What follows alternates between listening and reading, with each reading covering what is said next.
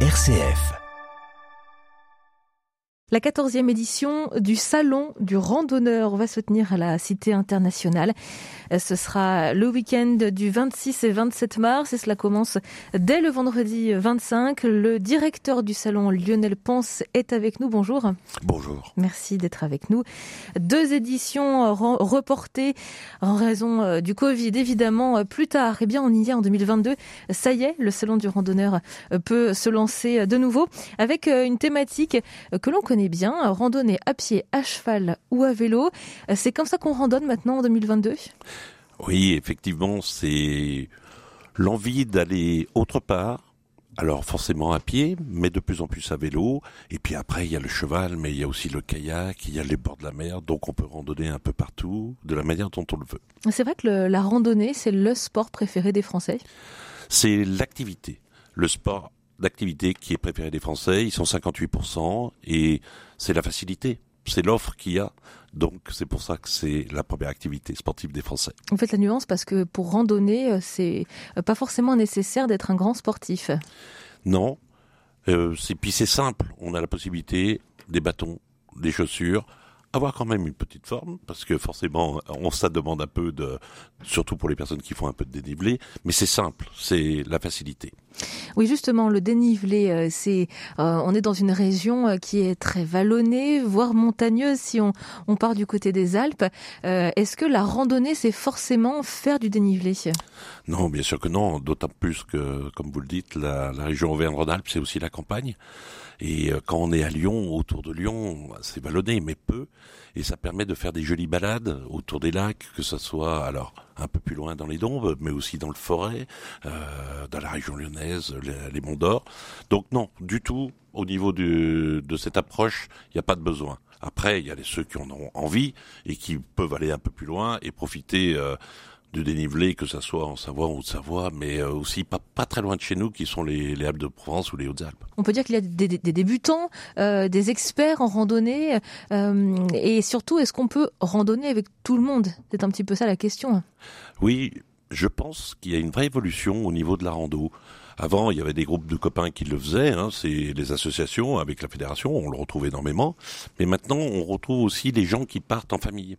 Donc, on, on parle de grands-parents, parents, enfants et petits-enfants pour certains, et ce qui permet de faire vraiment euh, la découverte de l'endroit où on veut aller, parce que il y a une découverte sportive, hein, certainement, euh, d'efforts physiques, mais surtout le fait d'être ensemble et d'aller découvrir un territoire culturel, historique, et ça c'est vraiment ce qu'on recherche à l'heure actuelle. On le sent, il y a une vraie demande. De mieux connaître son territoire, d'apprendre, d'être curieux, d'en prendre un peu plein les yeux. Oui, puis il y a tellement de thématiques aujourd'hui, que ça soit œnologique, il y a des randos euh, où on peut faire du yoga, il y a des randos de cueillette, et ça c'est une proposition qui se fait de plus en plus, et on voit qu'il y a de la demande. Donc on peut le faire seul, mais surtout on peut le faire accompagné avec des professionnels, et ça c'est quand même ce qu'il y a de plus sympathique aujourd'hui euh, dans ce que l'on fait. Randonnée, oui, mais randonnée où faut-il savoir encore euh, d'où partir, aller euh, suivre quel chemin, euh, quel type de chemin pour quel type d'équipement. quand on n'est pas expert et qu'on et qu'on ne s'y connaît pas, par où commencer finalement? Quelle est la porte d'entrée vers la randonnée? Alors aujourd'hui, on a un outil qui est assez exceptionnel qui s'appelle Internet et qui nous permet d'aller voir assez rapidement ce que l'on veut faire, la manière dont on veut le faire et il y a beaucoup de fiches techniques qui sont faites par les offices de tourisme où là, ils vont vous donner toutes les solutions. C'est-à-dire que vous allez prendre une fiche technique en disant je veux faire quelque chose de très simple, en un temps donné, avec une difficulté donnée. Et ça, aujourd'hui, quasiment tous les offices de tourisme le font. Et que ça soit dans notre région, dans notre département, dans notre territoire, mais aussi dans toute la France. Et puis aussi, il y a une grosse évolution où il y a des applications qui existent que ça soit Visorando qui est très connu euh, à travers IGN, et avec votre smartphone, pas besoin d'avoir la fiche technique forcément d'un office de tourisme, mais on peut aller chercher, mais vous pouvez utiliser cette application, et là ça vous donnera toutes les possibilités et les solutions qui s'offrent à vous. Donc euh, ça va finalement répertorier euh, les, chemins, puisque quand on randonne, on suit un chemin. Exactement. C'est-à-dire qu'avant, on avait la carte avec nous. Aujourd'hui, c'est vrai que de plus en plus de personnes ont, le smartphone, mais même si vous n'avez pas le, le Wi-Fi avec vous, forcément, vous pouvez télécharger cette application et avoir les chemins. Après, c'est toujours, moi je trouve que c'est toujours très agréable d'avoir une carte. Oui, c'est, la carte finalement, c'est le charme aussi et de la randonnée, de prendre le temps en quelque sorte. Il y, a un côté, euh, on, on, ralentit quand on randonne. C'est ce que j'aime, c'est ce qu'on retrouve et à travers les gens, ils le disent, c'est qu'il y a un moment de pause. C'est-à-dire on peut partir aujourd'hui facilement. Euh, il y a même avec euh, les transports en commun, hein, on peut prendre du train, arriver à un endroit donné et repartir, revenir plutôt en, train. Donc c'est un moment tranquille. On redécouvre aussi le côté nature. Euh, on est dans l'air du temps. Hein. On parle beaucoup d'environnement, de, faire attention à ce que l'on fait, de la manière dont on le fait. Et je pense que la randonnée est un moment aussi, on le souhaite bien sûr, de calme. L'appel de calme, voilà, en, randonnant. Lionel Ponce, vous restez avec nous. Vous êtes le directeur du salon euh, du randonneur qui se tient du 25 au 27 mars prochain à la Cité internationale.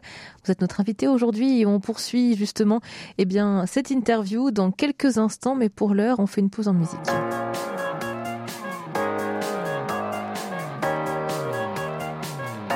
Retrouvons notre invité Lionel Ponce, le directeur du salon du randonneur qui se tient à la Cité internationale du 25 au 27 mars prochain.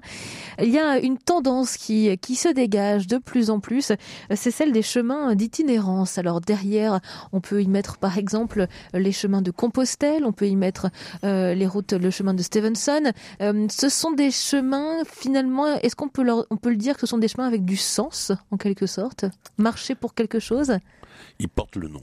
C'est extraordinaire parce que vous pourrez retrouver au salon un, stand qui s'appelle euh, Itinéraire de France où il y a 19 chemins.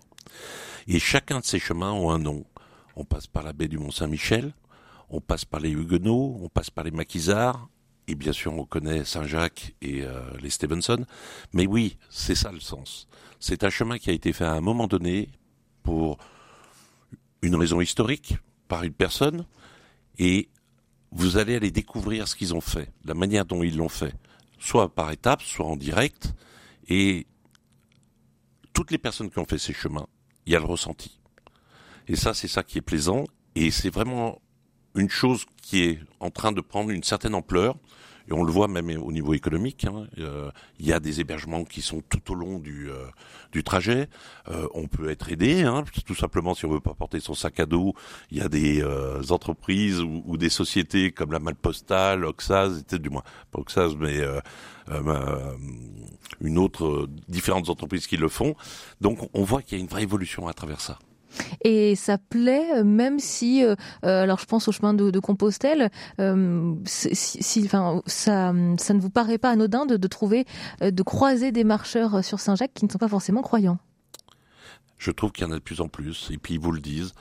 Là, j'ai pas mal de personnes qui nous appellent pour le salon du randonneur et qui nous demandent s'il y a le chemin de Compostelle ou autre, parce qu'ils ont un besoin qui n'est pas forcément vis-à-vis de la spiritualité, mais euh, de, redécouvrir quelque chose et être face à eux-mêmes. Beaucoup partent seuls. Euh, je suis très surpris et c'est agréable aussi à entendre. C'est, on sent qu'il y a un changement de comportement. Par contre, il y a des groupes qui le font ensemble aussi. C'est une motivation parce que c'est pas, c'est pas anodin de le faire. Alors, il y a des gens qui le font en tronçon, bien sûr. Euh, toutes les années, ils prennent une semaine de vacances et 4, 5, 10 copains le font. Mais il y a vraiment ce côté comme vous le disiez, aussi spirituel. Il ne faut pas l'oublier. C'est important. Alors, quand on vient euh, au salon du randonneur, euh, est-ce qu'on vient avec des étapes bien précises euh, en tête de la randonnée que l'on veut établir, de ce que l'on veut projeter Comment est-ce qu'on peut bien préparer sa venue?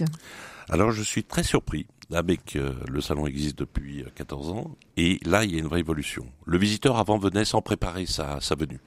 Aujourd'hui, en plus, il peut le faire avec randonnée.org et visiter, euh, trouver les, les exposants, les animations et ainsi de suite. Et il prépare. C'est-à-dire qu'il sait où il va. Et avant, on allait auprès d'un exposant et on lui demandait des tas de choses. Aujourd'hui, les exposants disent, le visiteur, il sait ce qu'il veut. Il demande quelque chose. Il veut une réponse, que ça soit une fiche technique, un endroit, un lieu, un chemin, euh, les difficultés de ces chemins, des hébergements pour savoir ce que l'on fait avec les, les grands-parents, les parents, les enfants. Donc oui, c'est une vraie évolution et une vraie allez, on va dire une vraie professionnalisation de la recherche à travers le produit qui qui veulent et ils vont directement à ça auprès des exposants. Euh, justement, 400 exposants présents sur le salon du randonneur. Euh, ça va aussi bien des offices de tourisme aux, euh, aux fabricants de, de, matériel de randonnée avec des magasins spécialisés. C'est assez large. Oui, alors on a trois grandes tendances. On a les territoires, forcément, où là. Euh, on va on va faire un petit cocorico parce que la région Rhône-Alpes est là, euh, Auvergne-Rhône-Alpes pardon est là dans sa totalité. Mais après on a beaucoup le Sud-Est qui est représenté, l'Occitanie en remontant sur la Nouvelle-Aquitaine, la Bretagne et aussi les massifs des Vosges. Après on a un deuxième qui sont ce que j'appelle un pôle marchand où vous allez retrouver les agences de voyage, les tours opérateurs spécialisés dans la randonnée et qui sont très demandés parce que justement aujourd'hui on prépare son euh, son chemin ou son voyage ou sa semaine ou ses quatre jours. Et puis on peut partir en France et bien au-delà, bien sûr.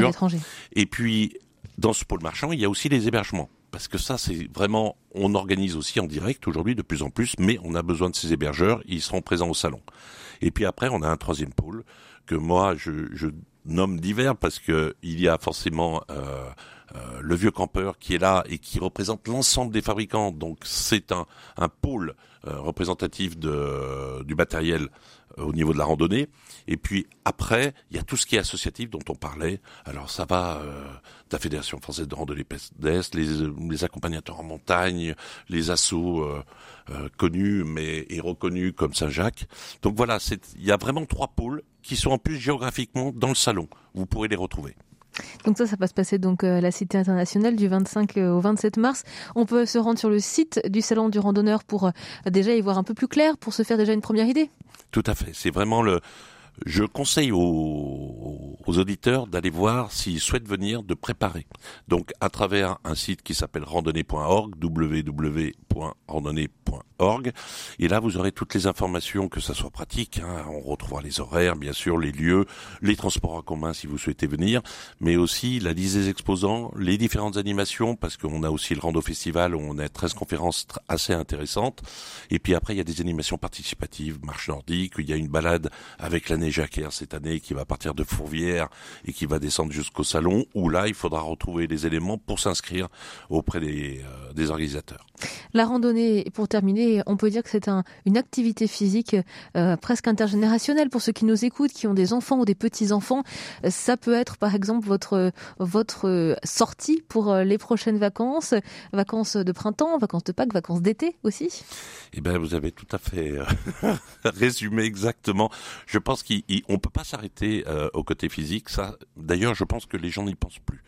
Euh, je dis toujours que notre salon, c'est euh, une balade de deux heures, une randonnée d'un jour ou des vacances d'une semaine en France ou au bout du monde. Merci beaucoup Lionel Ponce. On vous retrouvera dans les allées du Salon du Randonneur, évidemment, du 25 au 27 mars prochain à la Cité internationale. Merci d'avoir été notre invité. À bientôt. Merci.